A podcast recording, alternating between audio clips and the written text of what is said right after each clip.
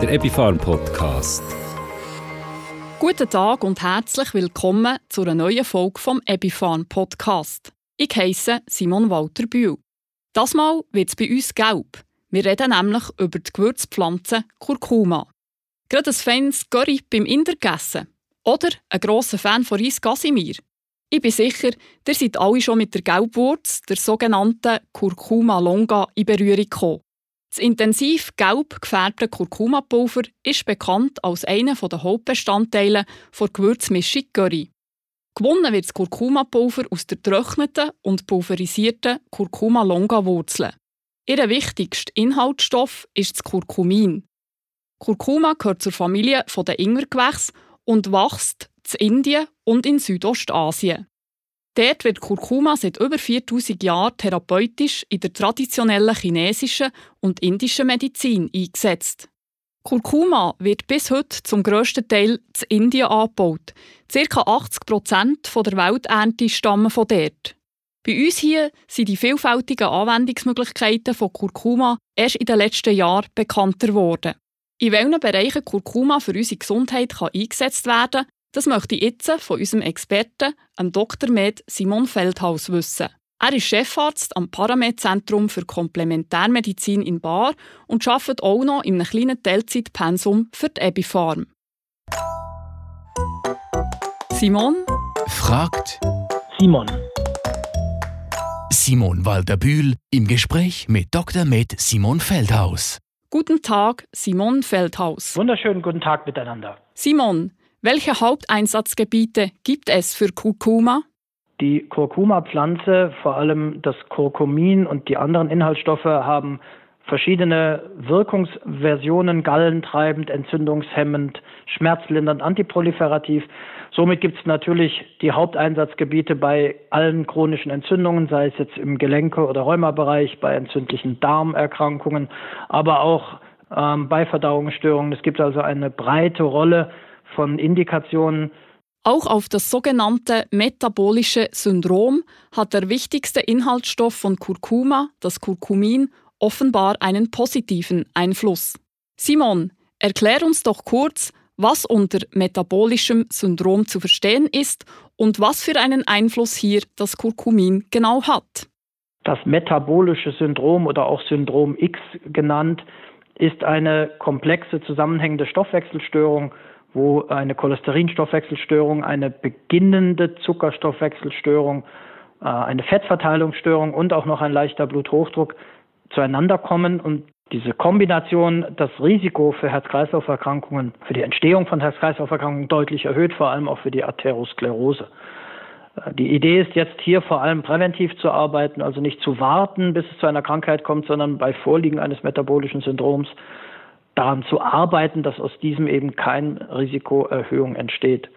Dort spielt gerade wieder das Kurkumin, aber auch noch andere Inhaltsstoffe des Gesamtkurkumas eine sehr, sehr interessante Rolle, da es eben die Teile des metabolischen Syndroms, also die Risikofaktoren verbessert, nämlich vor allem das Thema Blutzucker und die Art, wie der Körper mit dem Blutzucker umgeht, aber auch den Fettstoffwechsel, der eben nun mal gestört ist, Beides wird positiv beeinflusst und daher spielt äh, Kurkuma im metabolischen Syndrom eine ganz, ganz wichtige, vor allem präventive Rolle. Sehr vielseitig die Einsatzmöglichkeiten von Kurkuma, wie mir scheint. Wo kann es noch angewendet werden? Die Kurkuma-Wurzel ist seit über 4000 Jahren bekannt, vor allem natürlich im traditionellen Ayurveda wurde da auch zu einer Vielzahl von Indikationen eingesetzt. Zu den bisher schon erwähnten spielt natürlich auch eine ganz große Rolle dass auch die Silent Inflammation, also die stille Entzündung, gut behandelbar ist. Damit sind wir auch im Bereich des Anti-Aging, also des Verhinderns von altersbedingten Krankheiten als wahnsinnig gute Indikation. Äh, interessant sind auch durchaus psychisch oder auch neurologische Erkrankungen, weil man dort ebenfalls sehr interessante, in letzter Wirkung noch nicht geklärte Wirkmechanismen sieht, die zu einer Verbesserung der Stimmung, ähm, aber auch zu bestimmten neurologischen Störungen äh, führen können. Dann hat es äh, sekundäre Pflanzenstoffe inhaltend äh, antioxidative Wirkung, sodass auch bei oxidativem Stress eine positive Wirkung zu erwarten wäre. Aus der Sportanwendung ist bekannt, dass auch Muskelverletzungen oder auch der banale Muskelkater nach Überanstrengung wahrscheinlich durch die antientzündliche Wirkung der Kurkumine ebenfalls sehr gut behandelt werden kann. Und zuletzt auch noch über die Bitterstoffwirkung natürlich ein sehr, sehr gutes Leber-Galle-Therapeutikum, also auch bei Dyspepsin oder ähnlichem anzuwenden. Sprechen wir zum Schluss darüber, wie man Kurkuma am besten zu sich nimmt. Genügt es zum Beispiel, wenn ich jeden Tag etwas Kurkumapulver zum Kochen verwende, um die von dir beschriebenen positiven Wirkungen zu erzielen? Leider nicht. Kurkuma in der Ernährung, in Nahrungsmitteln zum Kochen verwendet, ist wunderbar, um eine Gelbfärbung zu erreichen und einen leicht angenehmen Geschmack. Für die Wirkung des Kurkuma ist es nicht geeignet, da die Aufnahmefähigkeit aus dem Verdauungstrakt extrem schlecht ist. Die Bioverfügbarkeit von normal zugeführtem Kurkuma als Gewürz, als Pulver ist annähernd bei Null. Wenn man es also therapeutisch zum Einsatz der beschriebenen Indikationen verwenden will, muss man die Bioverfügbarkeit verbessern. Ähm, dort hat man verschiedene Ideen gehabt. Ähm, die eine Variante ist es mit äh, Piperin, ähm, das ist ein Wirkstoff aus Cayennepfeffer letztendlich zu kombinieren. Das hat einen durchaus positiven Effekt im Sinne der besseren Aufnahme. Das Dumme an der Geschichte ist, dass das Piperin deswegen die Aufnahme verbessert, weil es bestimmte Enzyme hemmt. Äh, gleichzeitig hemmt es aber auch ganz wichtige Zytochrome in der Leber, vor allem das ganze ähm, Zytochrom P450-System. Und dadurch entstehen deutliche Interaktionen mit Arzneimitteln, die genau über diese Zytochrome äh, verstoffwechselt werden. Das macht keinen Sinn eigentlich, weil man dann viel zu viel aufpassen muss. Daher ist es viel interessanter, die Bioverfügbarkeit auch anders besser herzustellen, also nicht durch fremde Hilfsstoffe, sondern eigentlich durch ähm, den Kurkuma Verarbeitungsprozess. Da gibt es eine bestimmte sogenannte polare, unpolare Sandwich-Technik.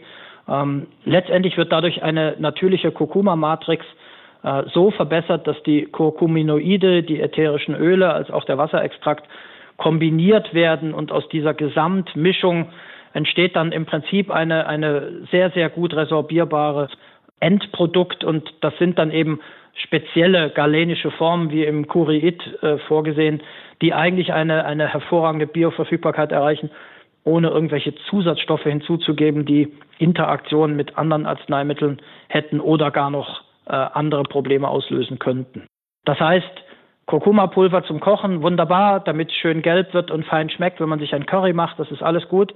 Sobald man es therapeutisch nutzen will, muss man ein geeignetes Nahrungsmittelergänzungsprodukt ähm, nehmen, wo eine nachgewiesene gute Bioverfügbarkeit hat. Herzlichen Dank, Simon, für deine Ausführungen und Erklärungen rund um die Gewürzpflanze Kurkuma. Sehr gern geschehen. Ich wünsche dann trotz allem einen guten Appetit mit Kurkuma vielleicht und gute Therapieerfolge und bis zum nächsten Mal. Simon fragt Simon. Das ist der Dr. Med Simon Feldhaus, Chefarzt am Paramed-Zentrum für Komplementärmedizin in Bar. Wir haben es vorher vom Simon Feldhaus gehört. Kurkuma hat Inhaltsstoffe, die für den menschlichen Körper sehr nützlich sein können. Unser Körper kann die aber einfach so, also nur aus dem Pulver, schlecht aufnehmen. Die Firma Burgerstein hat sich darum überlegt, wie man das lösen könnte und hat das Produkt Burgerstein Kurkuma Komplex entwickelt. Burgerstein Kurkuma Komplex besteht aus dem patentierten Kurkuma-Wurzelextrakt Curate. Der wird zu 100% aus der Kurkuma-Wurzel mit ihren umfassenden Eigenschaften gewonnen. Dank der sogenannten PUS-Technologie werden Aktivbestandteile, unter anderem die sogenannten Curcuminoide, besonders gut vom Körper aufgenommen. Ergänzt wird das Produkt durch einen Rosmarinextrakt und durch einen vollständigen Vitamin E-Komplex. Das Produkt ist in Kapselform. Pro Tagesportion nimmt man zwei Kapseln, man nimmt jeweils eine am Morgen und eine am Abend zusammen mit dem Essen.